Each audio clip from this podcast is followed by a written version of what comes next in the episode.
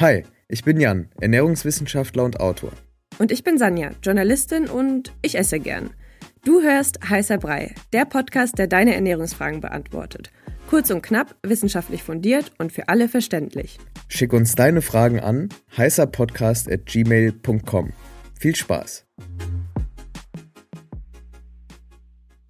Heute lösen wir bei Heißer Brei mal wieder ein Problem, was, denke ich, viele Leute haben.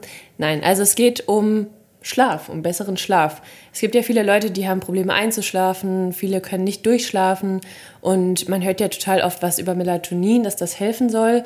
Aber da haben wir uns jetzt mal gefragt, ist es wirklich so, beziehungsweise welche Supplements und welche Nährstoffe sind gut für den Schlaf oder helfen, besser einzuschlafen, durchzuschlafen? Und ich würde das Mikro mal an dich übergeben. Okay, sehr gerne. Also genau, Schlaf finde ich mega, mega spannend, weil Schlaf von so vielen Dingen beeinflusst wird. Irgendwie, man hört ja immer so, abends kein helles, grelles Licht mehr, kein Blaulicht. Ähm, Bewegung am Tag hilft natürlich abends gut einzuschlafen, dann morgens Sonnenlicht hilft abends gut einzuschlafen. Ähm, aber auch Nährstoffe und Mahlzeiten und auch das Timing von Nährstoffen und Supplements und so kann dazu beitragen, dass man besser schläft. Ähm, und es ist ja so, also wir hatten ja, glaube ich, schon mal darüber gesprochen, dass man abends keine Carbs essen soll, was mit diesem Mythos eigentlich äh, so ist. Und das ist ja also sozusagen debunked. Also das ist ja wirklich nur, nur ein Mythos, wo relativ wenig Wahrheitsgehalt drinsteckt. Aber trotzdem ist es so, dass Kohlenhydrate einen Einfluss darauf haben, wie man schläft. Also was ich gemerkt habe, ist, wenn ich abends eine kohlenhydratreiche Mahlzeit esse, dann schlafe ich einfach besser ein oder werde schneller müde. Mhm. Ich glaube, das kennen viele. Das, das ist ja wie so ein Mittagstief irgendwie. Genau, ne? ja. Das ist eigentlich das, was man mittags nicht will, am Abend eigentlich ganz gut. Ähm, und das hält, äh, hängt nicht nur mit Insulin zusammen, sondern auch mit Tryptophan, also so einer ähm, Aminosäure, die halt im Blut äh, zirkuliert. Und äh, Kohlenhydrate beziehungsweise ähm, Mahlzeiten mit einem hohen glykämischen Index, also die eine hohe Insulinlast dann auslösen, auch im Endeffekt, die beeinflussen zum Beispiel Tryptophan. Und Tryptophan wiederum ist dann über verschiedene Wege mit am Ende Melatonin, mit Melatoninausschüttung genauer gesagt im Gehirn assoziiert. Das geht dann über andere ähm, Amino, äh, Aminosäuren, also so Proteinbausteine sozusagen. Führt es dann dazu, dass Serotonin im, ähm, im, im Gehirn ausgeschüttet wird und das wiederum zu Melatonin. Hm, so, okay. also das heißt, es gibt da so einen Zusammenhang. Wir haben da auch nochmal in den Show Notes, ja, äh, da kann man nochmal gucken, da sind so ein paar Sachen verlinkt. Und ansonsten gibt es auch, fand ich jetzt ziemlich interessant, es gibt ja so Non-REM-Schlaf und REM-Schlaf. REM-Schlaf ist dieser Rapid Eye Movement Schlaf, wo man auch träumt. Non-REM ist das davor, ähm, die Einschlafphase und dann auch der Tiefschlaf, woraus man nicht so gut aufwacht. REM ist dann wiederum der Schlaf, wo man leichter aufwacht. Ähm, und da ist es so eine Meta-Analyse, ich glaube aus diesem Jahr sogar, hat sich angeschaut, okay, wie beeinflussen eigentlich Kohlenhydrate diese Schlafphasen, Non-REM und REM-Schlaf. Und da ist es so, ähm, dass im Ergebnis steht, dass das Rapid Eye Movement Sleep, also der, der REM-Schlaf, die Traumphase sozusagen, die wird durch viele Kohlenhydrate gefördert und eine Low-Carb-Diät, also eine, eine, Ernährungsform mit wenig Kohlenhydraten oder halt wenig Kohlenhydrate am, am Abend beispielsweise, ähm, die fördert eben diese Non-Rapid-Eye-Movement-Schlafphase, also diese Tiefschlafphase. Das heißt jetzt, man weiß trotzdem, also das heißt jetzt nicht so viel, das wird jetzt nicht heißen, dass man krass träumt, wenn man auf einmal mehr Kohlenhydrate isst. Mhm. Das heißt aber, dass es einen Einfluss gibt. So, und, ähm, und wie vorne schon gesagt, also mit dieser Melatoninausschüttung hängt eben auch ähm, Kohlenhydratzufuhr mit dem Schlaf zusammen, was ich persönlich super spannend finde.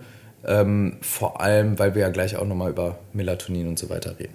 Mhm. War das zu kompliziert? Hast du noch mal eine Rückfrage? Ja, also ich äh, muss das noch verarbeiten, okay. aber ich glaube, ich, ich, glaube, ich habe es gecheckt. Also all in all vielleicht, ganz kurz. Genau, ich glaube, vielleicht kannst du es nochmal zusammenfassen. Genau, also zusammenfassend lässt sich sagen, wie man in schlechten Bachelorarbeiten schreibt am Ende. Ähm, oder ich in jeder Deutschklausur. Oder ich auch, viel zu oft. Ähm, es ist eben so, dass Kohlenhydrate einen Einfluss auf den Schlaf haben. Nicht nur über die, den Insulinausstoß und dieses typische Mittagstief, sondern eben auch über Tryptophan, Tryptophan Serotonin, Melatonin-Pathway im Gehirn. Got it. Okay, Okay. gut.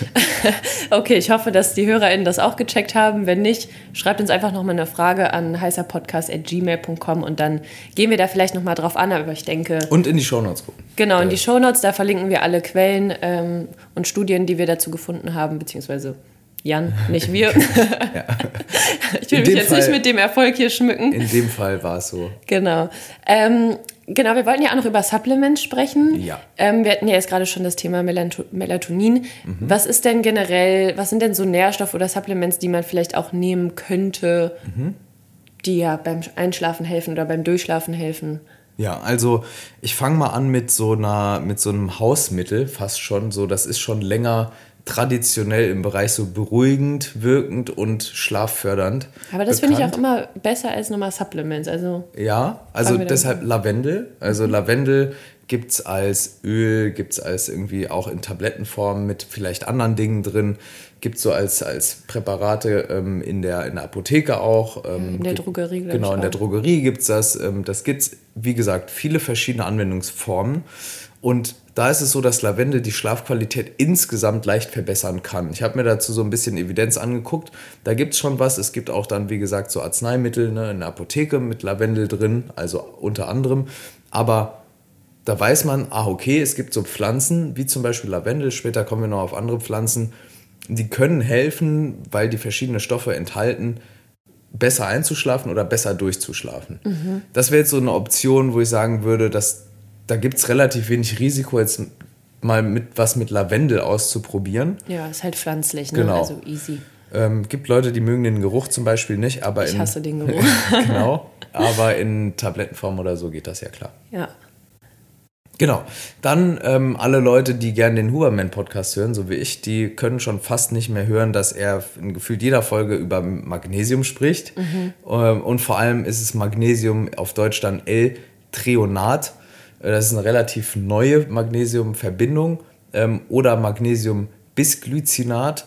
Ähm, und empfiehlt das in seinem, ich glaube, er hat das so Sleep Guide oder so Sleep Stack oder so genannt.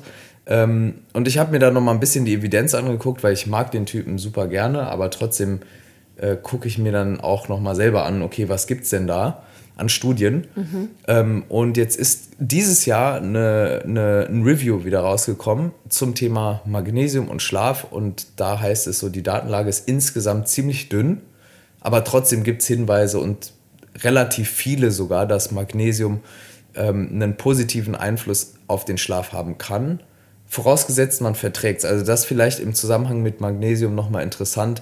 Also ich glaube, Huberman empfiehlt je nach Form so um die 200 Milligramm. So grob, Pi mal Daumen kann man nochmal nachschauen. Aber ähm, alles, was darüber ist und aber auch schon diese Menge, sollte man erstmal langsam antesten. Also es gibt Leute, die reagieren da empfindlich drauf und eine der Nebenwirkungen sozusagen von Magnesium äh, in einer höheren Dosierung ist eben, sind Verdauungsprobleme. Ganz klassisch. Also die will man nicht haben, das äh, hilft nämlich auch vielleicht jetzt Die nicht will man vor allem auch unbedingt. nicht nachts haben. Genau. Okay, und was haben wir denn noch im Angebot? Genau, dann haben wir noch einen Stoff, den sollte man vermeiden. Das ist keine Big News, das ist Koffein.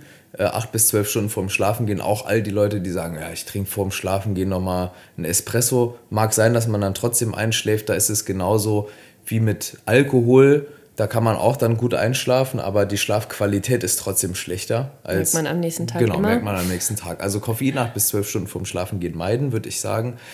Ähm, dann gibt es Melatonin, auch jetzt in Deutschland schon länger, glaube ich, erhältlich so als Supplement. War vorher, musste man das immer kompliziert über die USA oder so beziehen. Das wirkt, da gibt es auch relativ viele Nachweise. Klar, ist auch ein Hormon, ist auch ein Schlafhormon sozusagen, ähm, was wir eben hatten mit Kohlenhydraten über Serotonin, Tryptophan, Melatonin. Wirkt, ich nehme es nicht, ich würde es auch nicht nehmen. Ich bin generell immer skeptisch, wenn es darum geht, so Natürliche Prozesse Hormo- zu unterbrechen, oder? ja, beziehungsweise Hormone exogen, also so von außen einfach so auf, aufzunehmen. Ja. Ähm, das ist aber jetzt weniger so evidenzbasiert, sondern einfach so eine persönliche, eine persönliche Präferenz. Ja. Da mache ich lieber andere Dinge, äh, so ein bisschen natürlichere Dinge. Ja, ich wollte gerade sagen, wie du eben schon gesagt hast, bei Schlaf gibt es ja voll viele Stellschrauben. Ja. Also dann geht man vielleicht einfach mal regelmäßiger schlafen und versucht es erstmal damit. Genau, genau. Dann gibt es noch, wie eben Lavendel, ähm, auch was anderes, was in einer anderen äh, Region der Welt schon eine sehr lange Tradition hat, Ashwagandha. Ähm, das ist auch ein, äh, eine, sozusagen ein pflanzliches Mittel am Ende des Tages, wenn man es als Supplement nimmt, das die Schlafqualität verbessern kann. Das kann den Cortisol-Level allgemein ähm, positiv beeinflussen, also senken, also Stress lindern oder es, es wird in den USA oft Stressadaptogen genannt oder ein mhm. Adaptogen, das heißt eine Substanz, die dem Körper hilft, sich besser an Stress anzupassen. Ähm, und genau, da gibt es auch einige Hinweise darauf ähm, in, der, in der aktuellen Literatur, dass eben Ashwagandha den Schlaf positiv beeinflussen kann, Einschlafdauer verkürzen kann, aber auch die Schlafqualität insgesamt verbessern kann. Und es gibt viele Leute, die berichten dann davon, dass sie sich so tagsüber dann auch fitter, äh, fitter fühlen. fühlen, einfach ausgeruhter fühlen. Und dann gibt es noch einen, einen Stoff, das finde ich interessant, weil es ist so ein bisschen kontraintuitiv. Mhm. Das ist ein Stoff aus Grüntee quasi. Okay in Grüntee ist Koffein drin. Ja, aber würde hier, man jetzt abends nicht trinken eigentlich. Ne? Eigentlich nicht. Und hier, das ist auch kein koffeinhaltiger Stoff, das ist L-Theanin, das ist eine Aminosäure aus dem Grüntee. Also wieder so ein Proteinbausteinchen. Und da ist es auch so, dass es ähm, A, wieder in diesem Huberman Sleep Stack Ding drin und andererseits gibt es da auch einige Hinweise darauf, dass das die Schlafqualität verbessern kann. Mhm, aber wenn man das jetzt nehmen würde, dann würde man jetzt keinen Grüntee trinken, sondern das speziell als Supplement kaufen, Ganz oder? genau, ganz wichtig, es geht hier wirklich um L-Theanin, also eine Aminosäure aus dem Grüntee, aber nicht um Grüntee an sich. Das würde ich jetzt nicht unbedingt abends ja, trinken. Da sind wir wieder bei dem Kaffee bzw. Genau. Koffein, ne? Ganz genau. Guti, ich würde sagen, da haben wir einiges, was man mal ausprobieren kann. Wie gesagt, wenn ihr dazu Fragen habt, schaut einfach mal den Show Notes, schaut euch die Quellen dazu an und ansonsten immer gerne Fragen an heißerpodcast.gmail.com. Bis nächste Woche. Bis dann.